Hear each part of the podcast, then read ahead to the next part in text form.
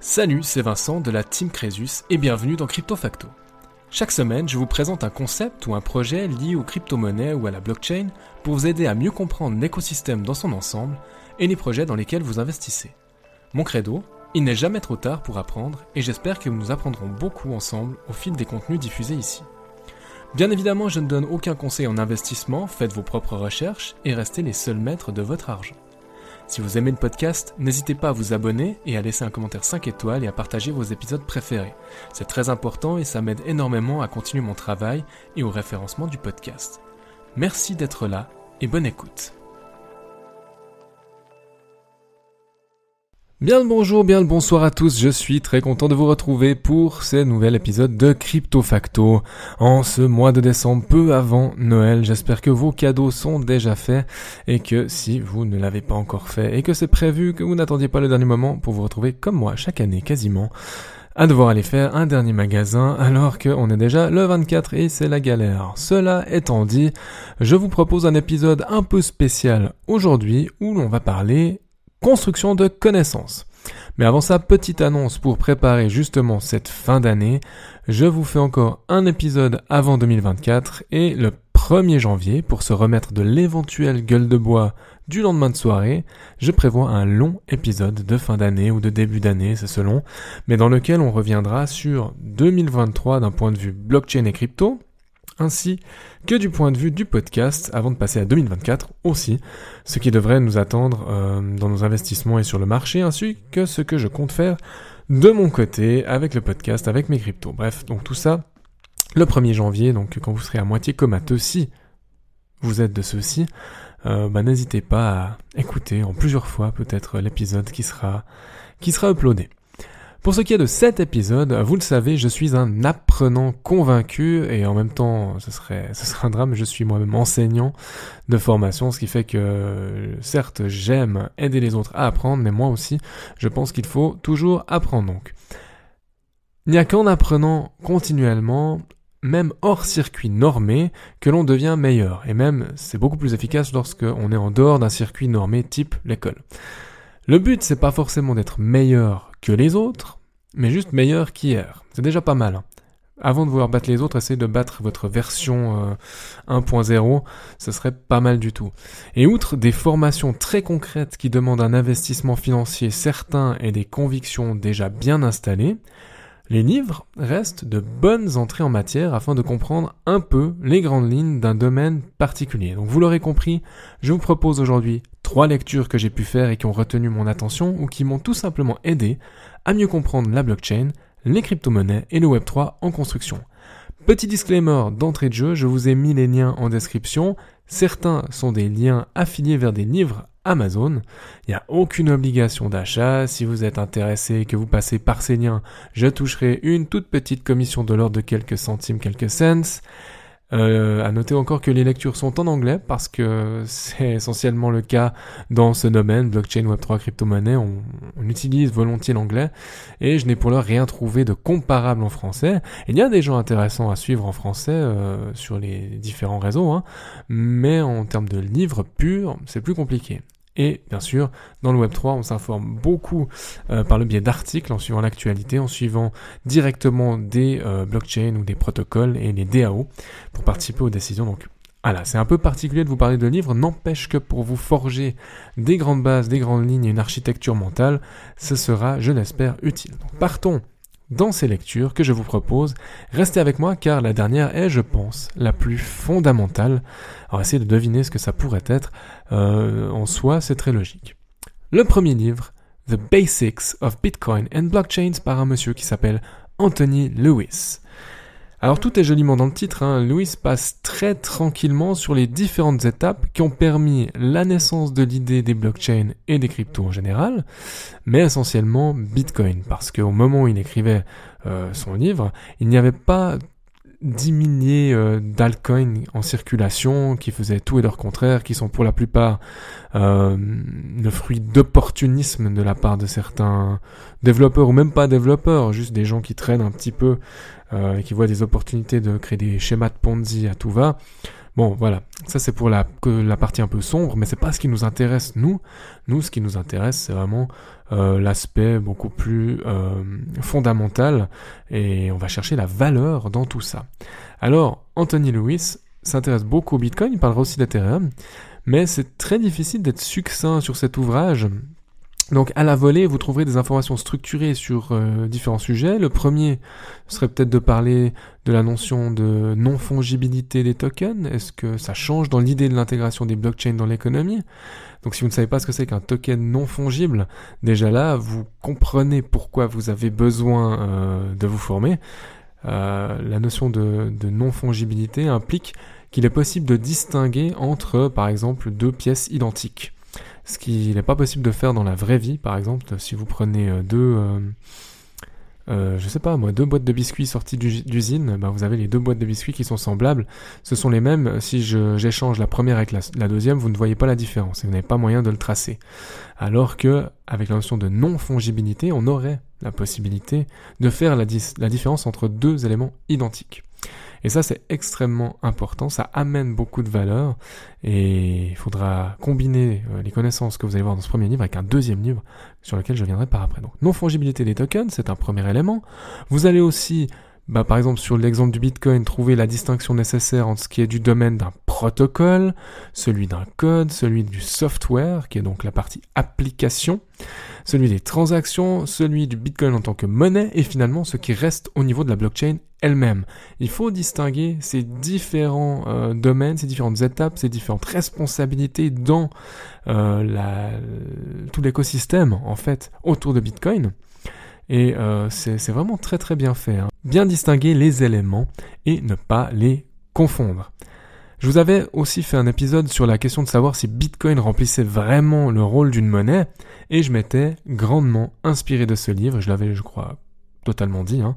Pour enregistrer l'épisode, je vous mettrai le lien vers, euh, vers cet épisode en description. Euh, c'est un, épisode qui a bien marché, hein, tout simplement. Euh, c'était très très très sympa d'avoir vos retours. De la même manière, ce livre vous permettra de faire vos premières armes en cryptographie et signature numérique. Si vous n'avez jamais compris concrètement comment ça marche et à quoi c'est censé servir, c'est l'ouvrage qu'il vous faut, ou alors vous allez voir ma, capsule technique pardon, sur la cryptographie les premières bases. Euh, ça fera aussi le café, mais là vous avez tout qui est centralisé pour ces premières notions de cryptographie. Anthony Lewis prend aussi bien le temps d'expliquer donc ce qu'est Bitcoin, je crois que vous l'avez compris, de même que la prouesse réalisée par Ethereum, sans oublier de souligner les limites de ce, dernier avec la scalabilité en tête de gondole. Bref, ce livre, c'est vraiment le B à bas et il m'a en tout cas été vraiment profitable. À mes débuts, je vous le recommande chaleureusement.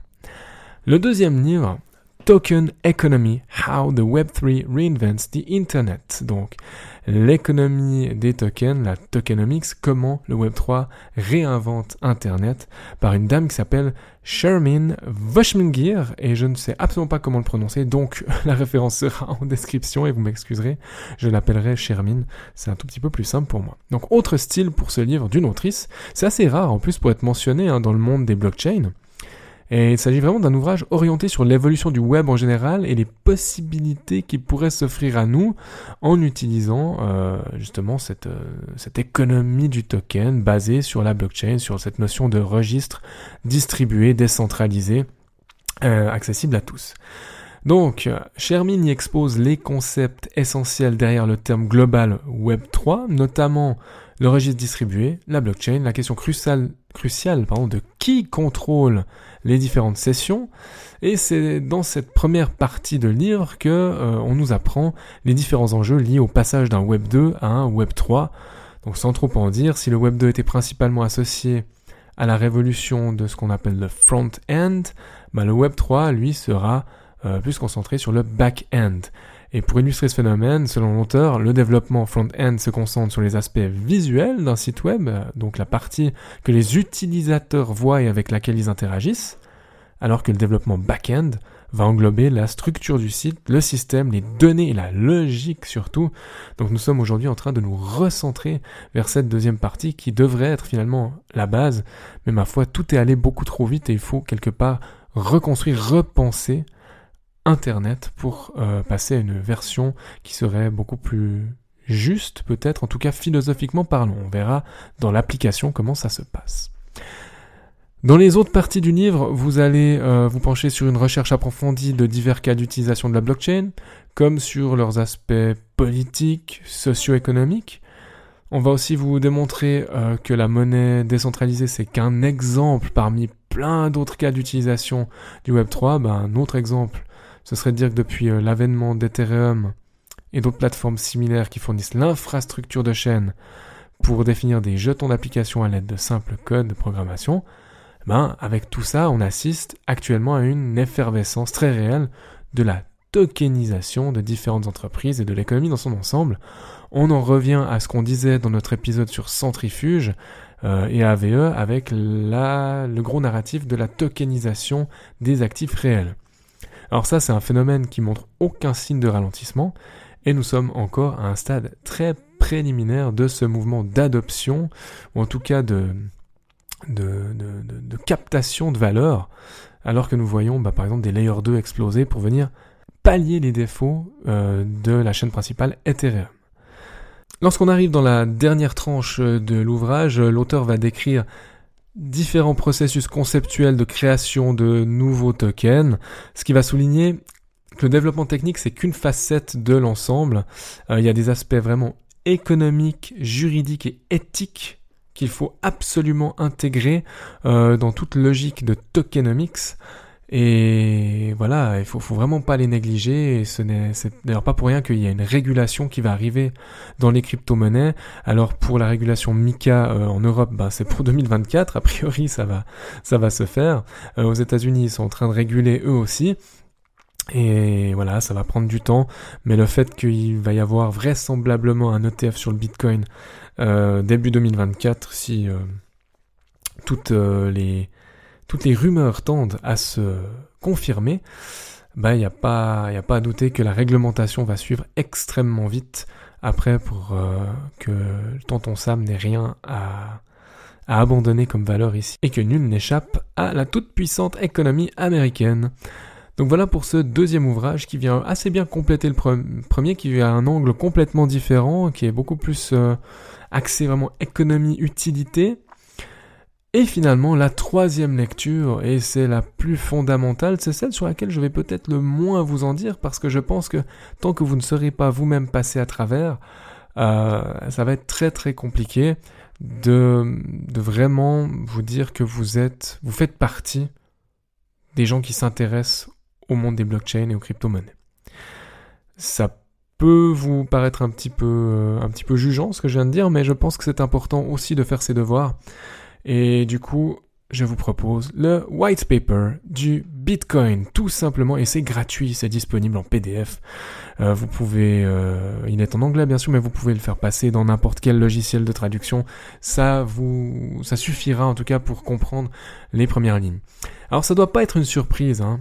Euh, que je vous parle du white paper du Bitcoin, je pense que si vous vous intéressez un peu aux crypto-monnaies et aux blockchains et à toute la philosophie qui a motivé la création de Bitcoin, vous serez beaucoup plus à même de jauger où peut se trouver la valeur dans ce marché émergent.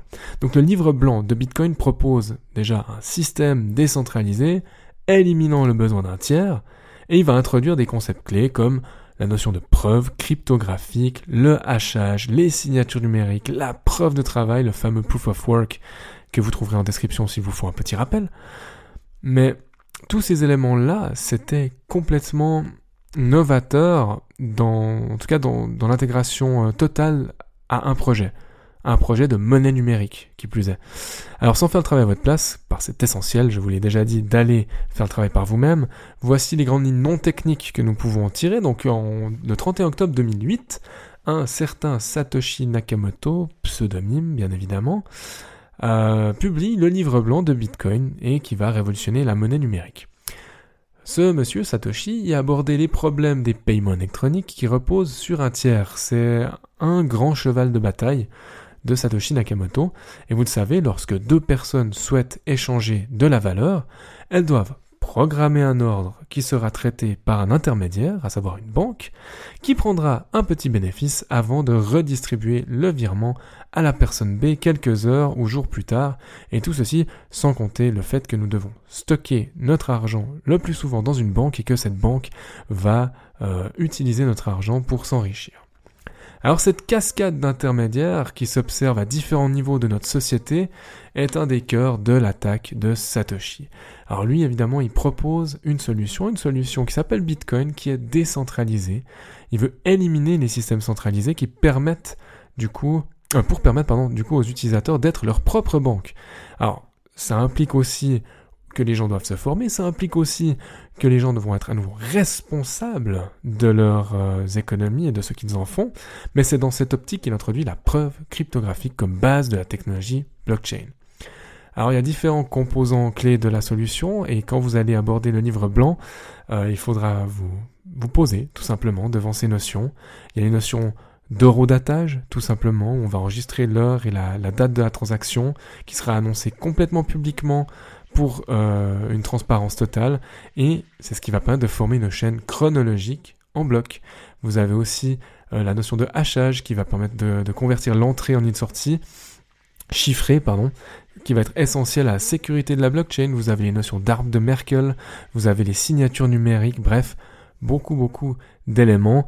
Euh, et notamment après bah, la preuve de travail qui va être très très importante, donc le proof of work, c'est grâce au proof of work que euh, la blockchain Bitcoin est aussi sécurisée. Donc les mineurs, ceux qui vont donc euh, passer du temps et euh, mettre à disposition de la puissance de calcul avec leur, leurs ordinateurs et puis bah, leur, simplement leur boîtier de minage.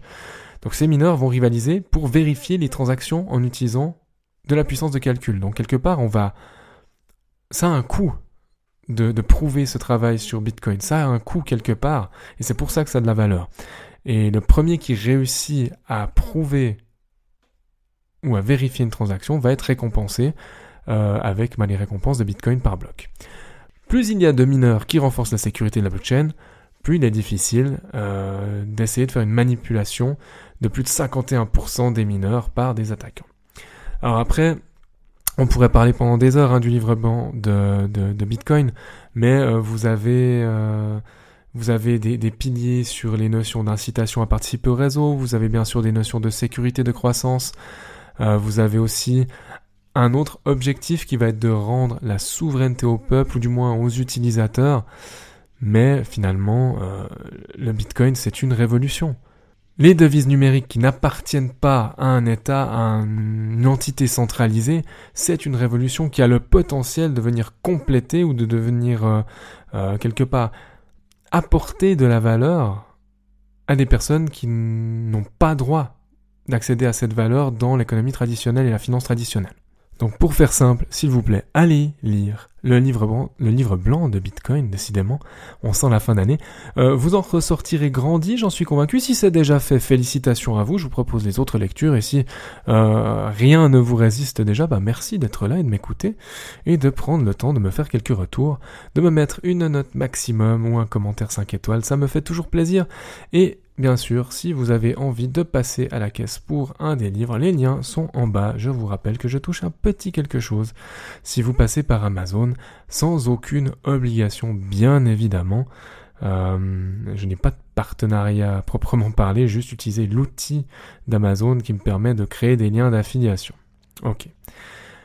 N'hésitez pas à me dire dans un commentaire ou par LinkedIn quelle est votre lecture préférée ou ce qui a été le plus formateur pour vous en ce qui concerne le Web3, la tokenomics, euh, la... les blockchains en général, les crypto-monnaies?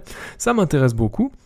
Et en attendant le dernier épisode de l'année la semaine prochaine avant un plus gros épisode de conclusion ou d'ouverture d'année, je vous souhaite à bientôt et d'avance de très belles fêtes de Noël. Ciao ciao Merci infiniment d'avoir écouté cet épisode jusqu'au bout. Pour poursuivre la discussion, vous pouvez me retrouver sur mon blog swisscomcresus.com ou à l'adresse admin at.